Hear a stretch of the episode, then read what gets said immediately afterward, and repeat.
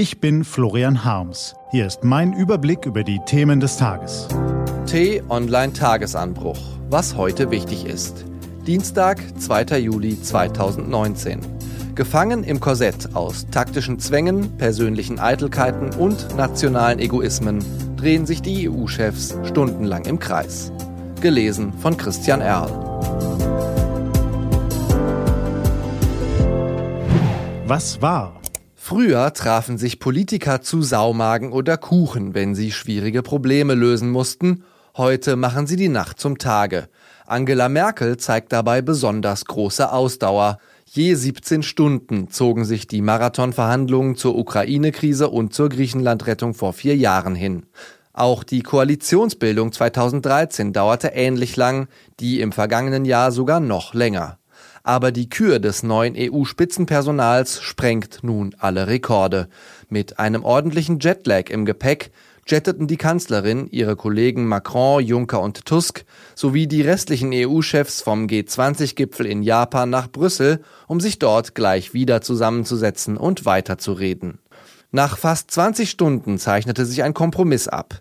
Der niederländische Sozialdemokrat Franz Timmermans sollte Kommissionspräsident werden, der deutsche Christsoziale Manfred Weber Parlamentspräsident, die Bulgarin Kristalina Georgieva Ratspräsidentin und die dänische Liberale Margrethe Vestager Außenbeauftragte. So wären alle Spitzenkandidaten und Parteien eingebunden gewesen. Doch dann platzte das Personalpaket. Vor allem Polen und Ungarn stellten sich quer. Sie tragen Timmermans nach, dass er ihre Attacken auf die Rechtsstaatlichkeit anprangerte. Früher besaß Angela Merkel die Autorität, so eine verfahrene Lage glimpflich zu lösen. Inzwischen fehlt sie ihr.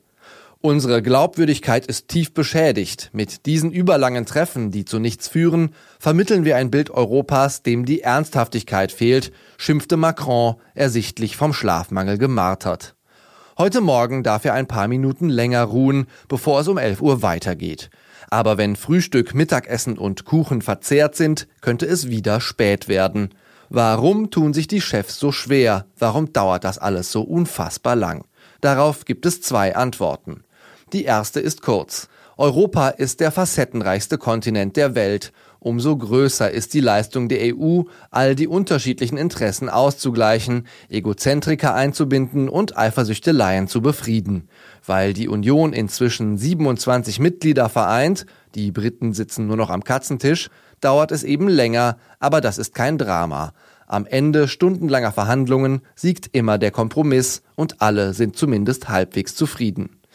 Für die zweite Antwort muss man ein wenig ausholen. Psychologen kennen das Verhaltensmuster der erlernten Hilflosigkeit. Die Amerikaner Martin Seligman und Stephen Meyer erklärten damit das Entstehen vieler Depressionen.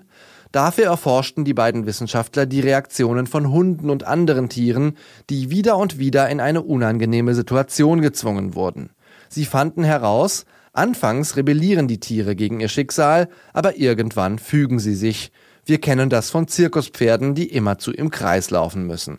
Ein vergleichbares Verhalten lässt sich bei Menschen beobachten, zum Beispiel bei Häftlingen. Sie stumpfen ab, verlieren den Glauben an sich selbst und werden depressiv.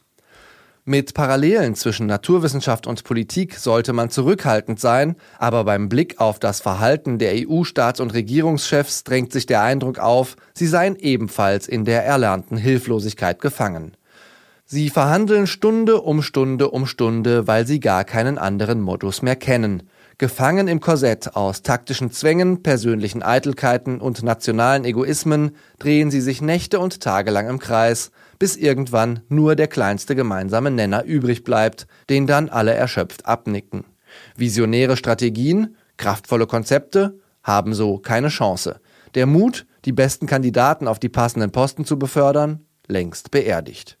Für eine Organisation, die sich vorgenommen hat, nicht nur den Weltmächten Amerika und China die Stirn zu bieten, sondern auch transparenter zu werden, näher an die Bürger heranzurücken, die politischen Entscheidungen aus den Hinterzimmern zu holen und demokratisch zu legitimieren, ist der Geschachermarathon um die EU-Spitzenämter ein Armutszeugnis. Wir sind nicht nur verantwortlich für das, was wir tun, sondern auch für das, was wir nicht tun, schrieb einst ein anderer Franzose, der Dramatiker Molière. Präziser lässt sich das Drama in Brüssel nicht zusammenfassen. Was steht an? Auf t-online.de geht's heute auch um diese Themen.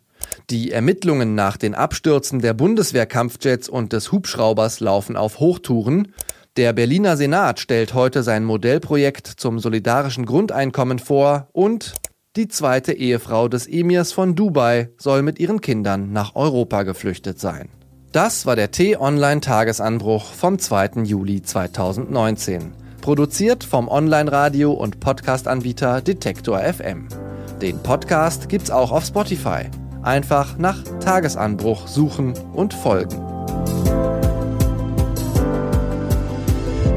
Ich wünsche Ihnen einen aufschlussreichen Tag. Ihr Florian Harms.